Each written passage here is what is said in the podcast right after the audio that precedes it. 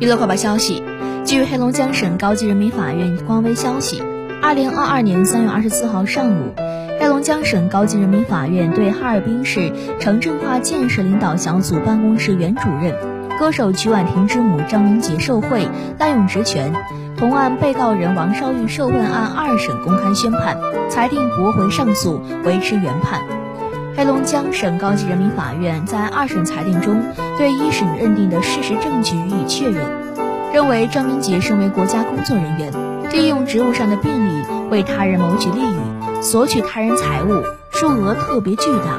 张明杰伙同王绍玉共同索取他人财物，数额特别巨大，其行为均构成受贿罪。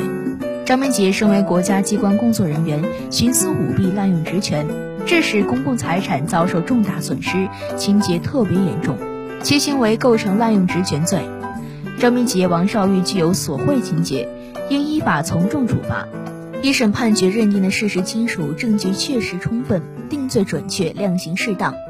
审判程序合法。黑龙江省高级人民法院遂作出驳回上诉、维持原判的裁定。